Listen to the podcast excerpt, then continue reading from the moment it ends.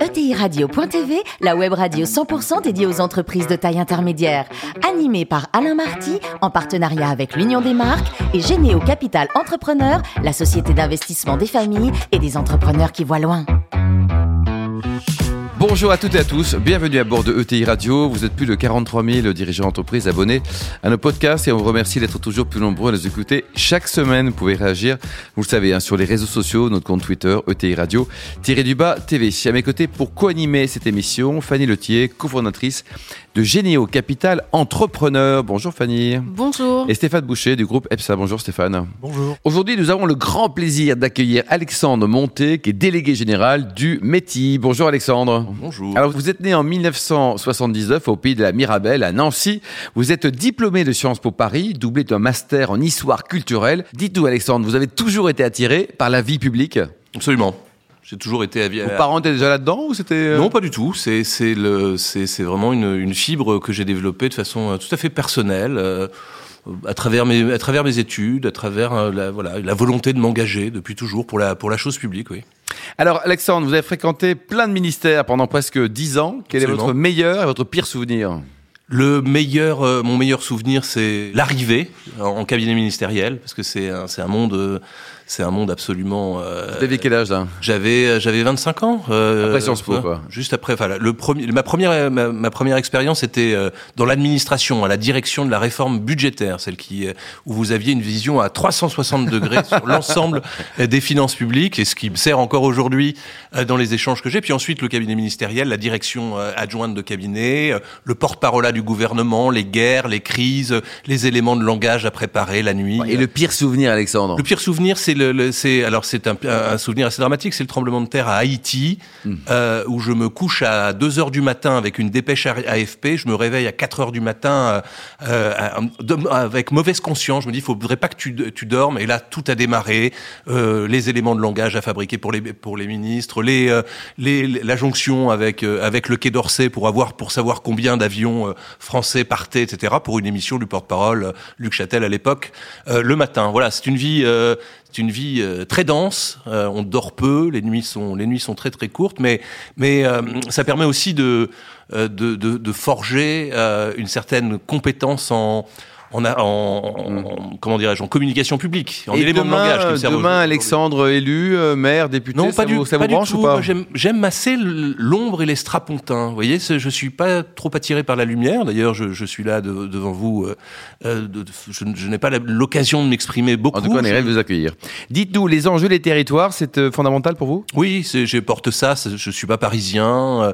J'ai vu, j'ai passé une partie de ma jeunesse pendant les vacances à Bar-le-Duc, qui est une ville de Meuse, près de la Haute-Marne, et c'est une ville que j'ai vue se dégrader. C'est une ville que j'ai vue s'effacer progressivement à mesure que l'industrie l'a délaissée. Il y avait Bergère de France, euh, il y avait un certain nombre. C'était une ville qui euh, mimait euh, un peu Paris. Il y avait son, son BHV, son bazar d'hôtel de ville. Il y avait à l'époque Dumas et Pinguet, qui était un des magasins qui était un peu le bon marché local. Euh, et tout ça a disparu. Tout ça a disparu, et donc d'avoir vu euh, ce- de- devant mes yeux s'étioler, s'effacer le, le territoire, bah, ça, ça donne d'autant plus d'intérêt à, la mission qui est la mienne aujourd'hui. Alors j'ai l'impression qu'on parle de plus en plus euh, de start-up, mais euh, les PME, ETI, euh, tout le monde s'en fout, non?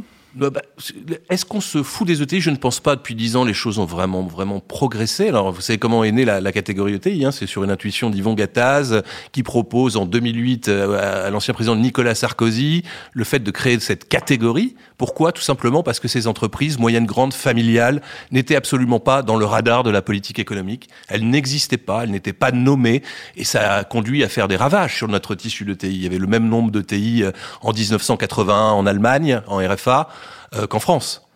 Pourquoi? Parce que c'était des entreprises qui n'étaient pas connues, on ne connaissait pas les enjeux de la transmission familiale. On connaissait pas l'enjeu de la détention du capital familial. Et donc, euh, tous ces, euh, euh, tous ces enjeux portés par les politiques, hein, en 1980, euh, euh, François Mitterrand, enfin 1982 avec, André Mor- avec Pierre Mauroy, euh, mettent en place l'ISF et doublent les droits de transmission, ce qui a fait un ravage dans notre Oui. tissu d'entreprise familiale. Et donc, partant de ce constat de la méconnaissance, non pas d'un- d'une d'une d'une volonté de de- d'offensive euh, en direction de ces entreprises, mais tout simplement de ou de défiance, tout simplement une méconnaissance. Euh, Yvon Gattaz a pris son bâton de pèlerin. D'abord pour mettre en place les pactes du trail, c'est ça le métier. Hein. L'origine, c'est Yvon Gattaz, la création des pactes du trail qui ont rendu à nouveau possible la transmission d'entreprises en France. Et puis deuxièmement, de mettre ces entreprises, entreprises de taille intermédiaire, alors c'est pas sexy, entreprise de taille intermédiaire comme euh, comme sigle, mais il a fallu tout construire à partir du moment où euh, cette catégorie a été créée par la loi de modernisation de l'économie. Moi, ça fait dix ans que je travaille euh, pour pour pour essayer de de, de mettre en scène et de mettre l'ETI dans le dans le radar de la politique économique. Et je je trouve que ça ça, ça prend ça prend progressivement. Alexandre... Ça prend parce qu'il a fallu construire une marque ETI. Et quand je vois les dirigeants qui aujourd'hui s'affichent euh, comme je suis patron de, TI. Je suis patron de TI.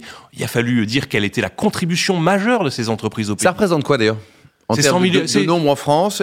5500 derniers, les derniers pointages. On était avec Bruno Le Maire, Agnès Pannier-Runacher et trois autres ministres le 5 janvier à, à, à, Bercy pour faire, le, pour faire un état des lieux de la stratégie Nation ETI. Vous voyez, à côté de la Startup Nation, on a réussi à travailler avec ce gouvernement à mettre en place une stratégie nationalité. Ça représente combien d'emplois 3,3 millions d'emplois. Majoritairement, 38% des salariés des ETI sont dans l'industrie, 1000 milliards de chiffre d'affaires, 34% d'exportation. Les chiffres du commerce extérieur sont tombés euh, il y a quelques il y a quelques jours. Euh, on voit les dégâts. Donc c'est un actif stratégique pour le pays, un actif stratégique qui était copieusement ignoré par la puissance publique.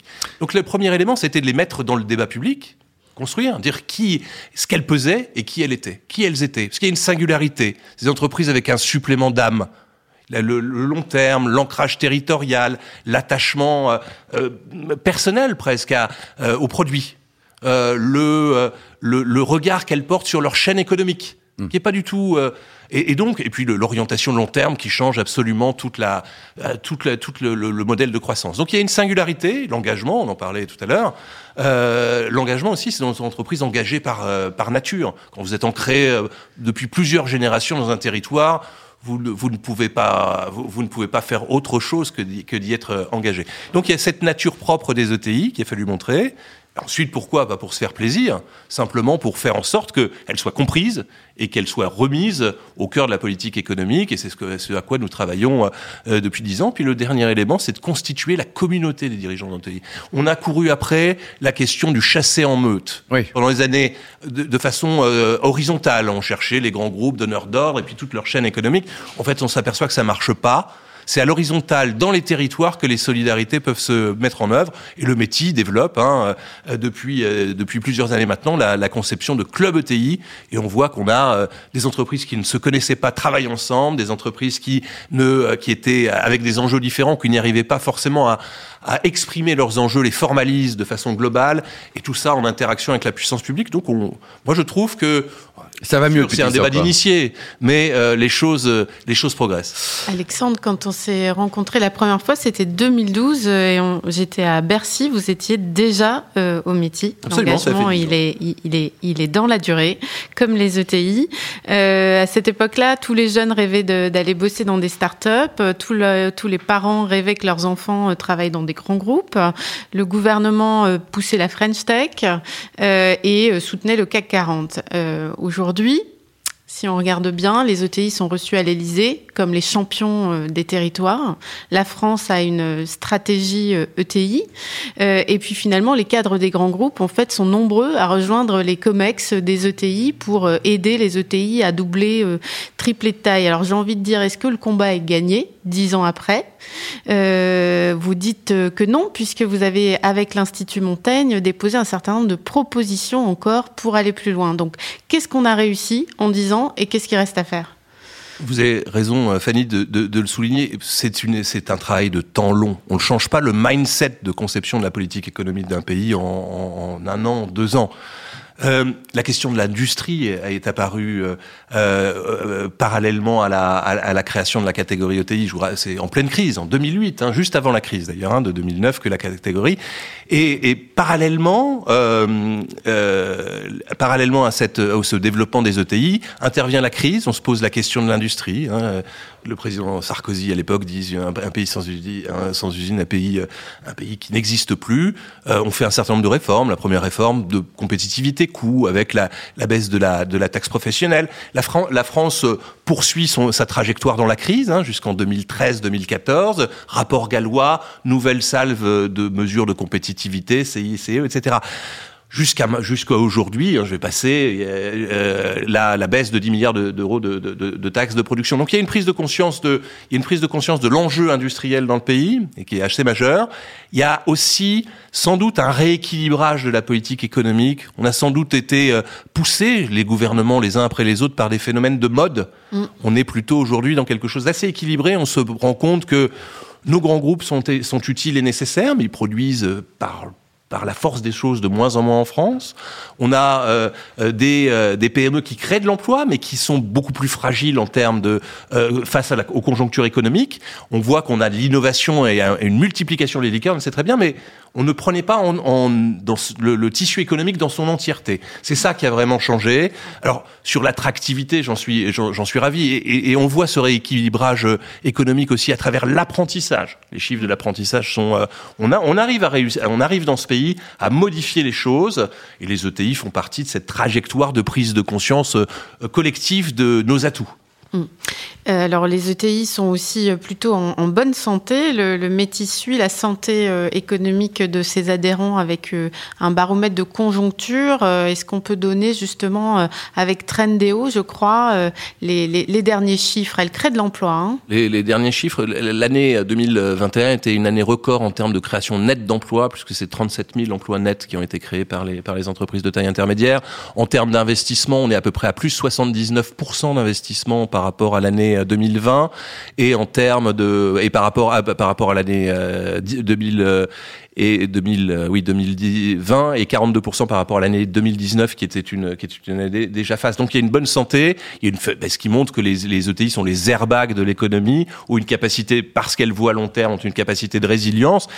Et puis, il faut le reconnaître aussi, la politique du gouvernement euh, engagée depuis ces cinq dernières années a permis aussi, euh, en matière de fiscalité du capital, en matière de, de compétitivité, même si on est loin, bien loin du, du, du redressement compétitif qu'on pourrait attendre, mais tout ça a aussi de soutien pendant la crise aussi. Hein. Et, le, et, le, et, le, plan de relance qui était bien calibré, qui a pris en considération aussi les erreurs qui avaient été faites dans, le, dans les plans de relance euh, de, de 2009 notamment, ont permis aux ETI de... Voilà. Mais on a un actif qui est stratégique euh, pour la réindustrialisation du pays, et on a aussi, pour, quand les économies se contractent, quand l'économie se contracte, un actif et un, un airbag anti-crise à travers ces entreprises. Stéphane? Oui, euh, Fanny en parlait tout à l'heure, euh, stratégie nation ETI qui a été lancée il y a deux ans par le gouvernement. Il y a des premières mesures qui ont été engagées. Pour vous, elles sont suffisantes? Il faut aller plus loin. C'est quoi le bilan que vous en tirez? Alors, la stratégie nation ETI, elle vise, elle vise euh, précisément à faire en sorte qu'il y ait une acculturation progressive de, de, de, de l'administration avec les ETI. On a remis à Agnès Pannier-Runacher, la ministre de l'Industrie, la première cartographie des entreprises de taille intermédiaire les services de Bercy ne les avaient pas. Donc il y a tout un travail, il y a tout un travail, oui, compte tenu du secret statistique de l'INSEE, l'INSEE ne peut pas envoyer à la DGE ces fichiers. C'est assez incroyable. Hein. Et donc dans le, mais mais euh, ce, ce, travail d'acculturation progressive a, a, a permet aujourd'hui, euh, nous a permis de calibrer au mieux le plan de les mesures d'urgence. On faisait euh, les réunions avec l'ensemble des ministres et on voyait si le PGE était bien attribué aux, aux, ETI, s'il y avait des sujets en matière d'assurance crédit, si les remboursements de l'activité partielle arrivaient à temps. et donc tout, cette, tout ce travail-là, et notamment pendant la crise, a permis aussi de, de bien calibrer la politique, la politique économique du gouvernement. Et puis dans les arbitrages qui ont ont été euh, ceux euh, du plan de relance, enfin du, du, plan France Relance, et en particulier la mesure, la seule mesure structurelle de ce plan de, de, plan de relance qui est la baisse de taxes de production. Le mix qui a été choisi, c'est-à-dire baisse de la CVAE, CE, CFE, euh, plafonnement de la CFE et, et baisse de la, de la TFPB, pardon, c'est un peu technique, mais ce mix a été répond à, aux demandes des, des ETI, des entreprises industrielles. Donc on a cette acculturation, cette prise, euh, cette prise de conscience des enjeux, cette rencontre de plus en plus, euh, euh, de plus, ces rencontres de plus en plus nombreuses avec les ETI. Hein. Nous, euh, notre méthode, c'est la, la désintermédiation. C'est-à-dire qu'on va, c'est des dirigeants d'entreprise, le métier est un mouvement, euh, c'est des dirigeants d'entreprise qui font cause commune pour porter euh, ensemble leurs enjeux, non seulement auprès du gouvernement, mais également auprès des régions, etc. Et pour, pour pouvoir le faire et pour être entendu, il faut être ensemble. Et donc, nous, on est une sorte d'ensemblier. Ensemblier, c'est joli. Stéphane, dernière et, question. Et enfin, on le sait, vous êtes euh, au contact de ces ETI, vous êtes proche d'eux. Les enjeux sont plutôt d'ordre de transformation, qu'ils soient écologiques, numériques et sociétales. Elles en sont où aujourd'hui, ces ETI Alors, longtemps, je voyais passer des papiers de, de, la puissance publique qui disaient qu'elles étaient totalement à la ramasse, en fait. Hein. C'est-à-dire que euh, c'était des belles endormies qui ne faisaient absolument rien en transition écologique, absolument rien. La vérité, c'est que c'est ça hein, aussi notre travail, c'est de montrer que elles sont engagées très très fortement dans l'ensemble des transformations avec des enjeux d'investissement majeurs. Ces enjeux d'investissement, ils se feront pas si c'est des entreprises qui sont trop endettées, s'il si n'y a pas de ROI, de retour sur investissement. Le ROI, c'est aussi la ligne de flottaison euh, et la compétitivité coût. Je vous rappelle que la France, c'est 6 euh, points de PIB de plus en matière de fiscalité sur les entreprises. Et donc, si on veut vraiment libérer le potentiel, mmh. tout le potentiel de transformation des ETI, je parle en termes de, de puissance publique, mais il faut libérer leur capacité d'investissement.